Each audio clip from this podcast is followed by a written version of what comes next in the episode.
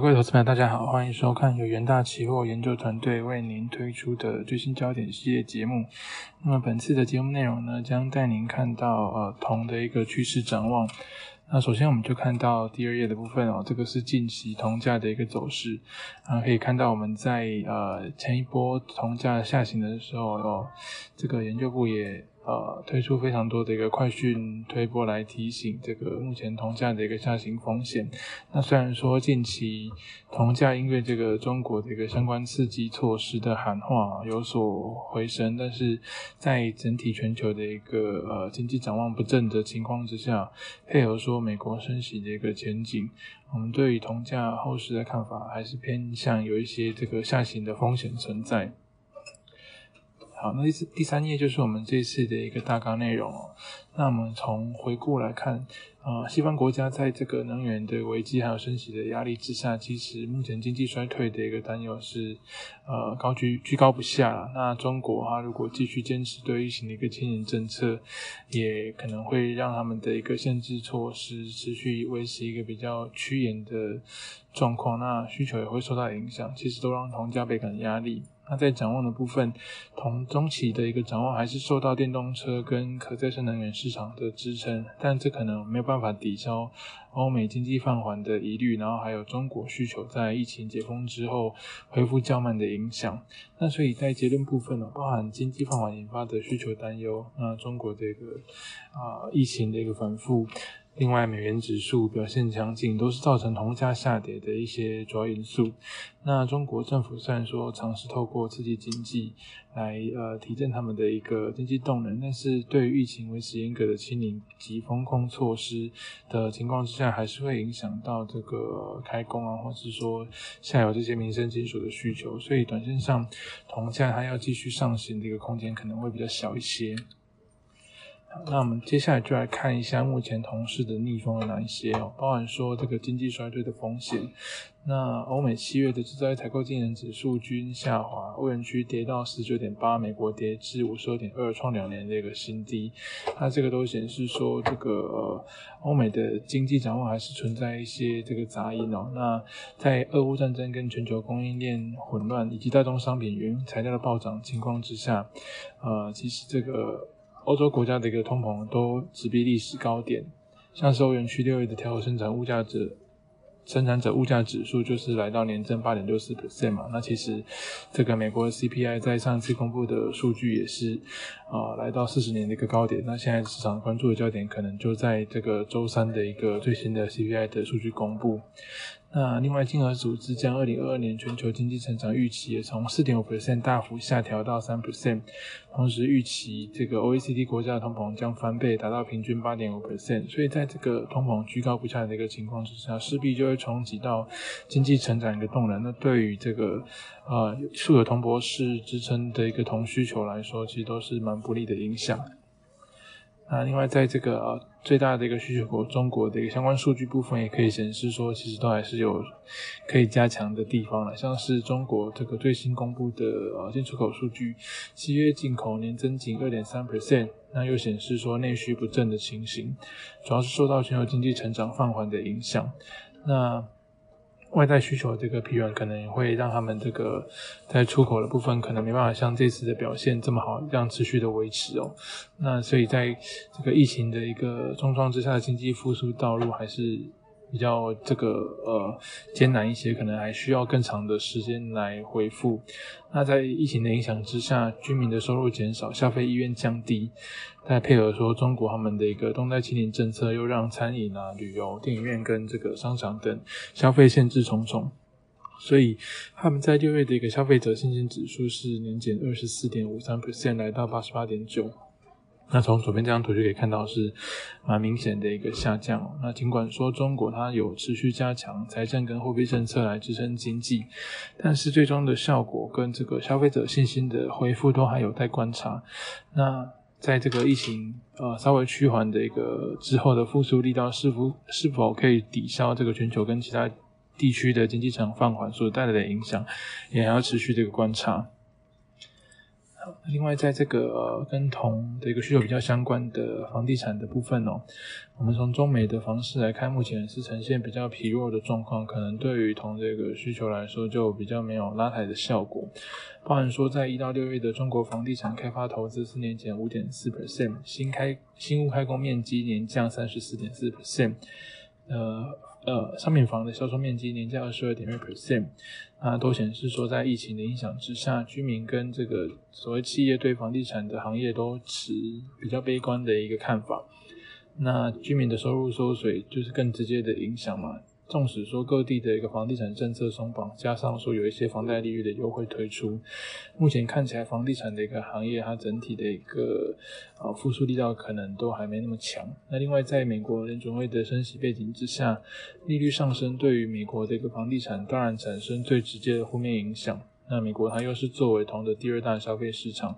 房地产用铜在各个行业里占比是第一大嘛，所以呃美国的一个成屋销售呢，跟这个铜的需求来说也是息息相关的。那在六月的时候是连续第五个月下滑，年减十四点二四 percent。那在美国的房市萎靡之下，也会导致铜的需求放缓。好，那在第七页的部分，我们可以看到，呃，刚刚讲的是需求面嘛，那我们从供给面的角度来看，中国其实它在这个疫情影响之下，它的供整体供给其实还是持续在增加。哦截至七月初，中国的一个铜冶炼厂精炼费虽然说下幅的下滑到每吨七十二点七美元，但是跟过去相三年相比，都还是有呃。蛮大的一个落呃差距哦，可以看到在左边这张图显示黄色的这条线，那配合副产品硫酸价格还是处于高档，冶炼厂目前的一个利润是比较高的，所以也连带提升他们的一个开工率。那中国冶炼厂检修通常是集中在第三季之前，那虽然说金川啊、紫金、江西铜业的冶炼厂在九到十一月有三十天左右的检修期，但是新增的产能也会集中在第三、第四季。呃，开始，所以预期下半年的一个产量将陆续释放，那这也直接影响到中国今天铜的一个生产增加哦。它六月的一个今天铜产量是月增四点六 percent，年增二点三九 percent，这个都远高于五年同期平均的八十点九万吨。那呃，上半年累计是年增零点四五 percent。那在七八月的时候，中国的一个新的一个投产将密集释放。也就是说，今天铜的产量增速渴望大幅提升，进而带动全球今天铜成呃产量的一个增加。预计第三、第四季全球今天铜的产量增速将分别提升到四点一跟五 percent。那整个全年二零二二年的今天铜产量增速将达到二点八 percent。也就是说，在供给持续增加的一个情况之下，啊，又遇到这个需求不振的情形，就可能会导致说有一些供给过剩的状况。所以在第八页的部分，我们可以看到啊，这个机构对于铜的一个基本面，或是说价格面的一个看法，都是比较悲观一些。包含说，上海有色预期，二零二二年全球铜金矿的供需将会从二零二一年的短缺三点六万吨，啊，转为今年过剩十五点四万吨。那主要是因为这个。呃，乌俄局势的持续紧张跟全球流动性收紧的背景之下，欧美的一个同消费在下半年可能会出现比较明显的放缓。那在这个中国房地产不振的一个情况之下，同消费进一步提升的空间也有限。那在这个价格预期部分啊，高盛是认为说，这个铜价最近几期的一个最近几个月的下跌，反映出市场对于经济成长的一个悲观态度了。那欧洲目前的一个天然气危机也是加剧了这种担忧，所以高盛是认为说，呃，威胁全球经济成长的一个能源危机可能会持续到冬季。那也。让它大幅下修了对这个未来三个月、六个月跟十二个月铜价的一个预期哦，在三个月的部分是从原本的每吨八千六百五十美元大幅下修到六千七百美元。好，那呃，刚刚讲到的是铜市近期的一个逆风了，那也，但是我们可以看到说，这个铜价它近期。是受到一些这个中国刺激政策带动这个正面情绪的影响，是有所反弹嘛？所以我们也需要提到说，它还是有一些利基在的，包含说中国信贷的一个回升。那因为铜它具有很强的金融属性嘛，在铜的发展历史上，它也常常被当做融资工具，充当抵押品。所以其实跟中国的一个信贷还有票据天线市场都是有蛮大的一个。蛮大的一个关系的。那我们从中国六月的一个信贷增幅超预期，就可以看到这个跟这个同的需求来说，会有一些带动的效果。那主要是因为银行增加信贷，地方政府提高债券发行量来刺激经济的一些相关政策。那所以六月的一个社会融资规模增量大概是五点一七兆人民币，远是远优于经济学家预估的一个四点二兆人民币。那在新增人民币贷款的部分，六月是来到二点八一兆元人民币，那也是远高于五月的一点八九兆，还有预估的二点四兆。那预计在下半年，中国可能还会有一次的降息跟降准，那当然是有利现在的成长，对于铜价会形成短期利多。那在以中长线的角度来看，这个绿能的一个发展，当然是会支撑铜同的一个中长期需求。啊，包含说在中国力推他们的一个新能源车的发展部分哦，六月的新能源车汽车产销，呃，分别就是跟二零二一年同期又成长了一点三倍。那主要是受到这个政策推动明显，各地推出鼓励消费的政策政策力道加大的影响。那所以在六月的一个新能源车零售渗透率已经达到二十七点四 percent。那相较二零二一年同期只有十四点六 percent，可以说是将近翻倍的成长。那另外在双碳的背景之下，中国它的一个呃太阳能的一个装机量也是持续的成长。一到五月的新增能源啊新新增太阳能发电装机容量是年增啊一百三十九点二 percent。那第四季通常是太阳能装机的传统旺季，所以中国能源能源局预期说，这个二零二二年太阳能装机将新增一百。零八的一个 GW，那按照太阳能系统每 GW 装机需要消耗五千两百五十吨铜来计算，新增太阳能装机将增加五十六点七万的一个铜需求。所以整体来说，目前这个铜价虽然说近期是呃维持在一个震荡区间了，但是我们认为。呃，短线上这个铜价的逆风还是比较大一些，包含说市场担忧经济衰退的一个风险，同时中国这个疫情的一个不确定性也会冲击下游的一个信心。那另外，中国铜产的一个回升，今天铜产能扩张其实也不利铜价。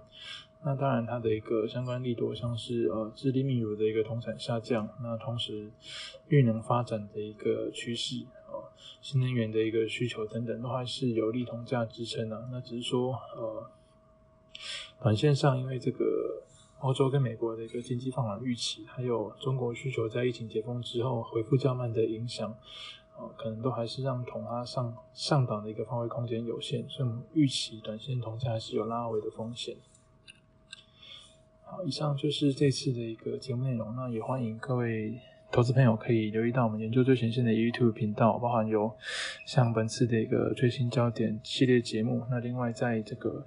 呃对城市交易有兴趣的朋友，也可以留意到我们 Trade 学员系列。那另外，每天早上八点，我们也会推出元大旗新闻的一个节目，带您掌握最新的一个财经重点讯息。好，那就祝您操作顺利，我们下次的最新焦点再见，拜拜。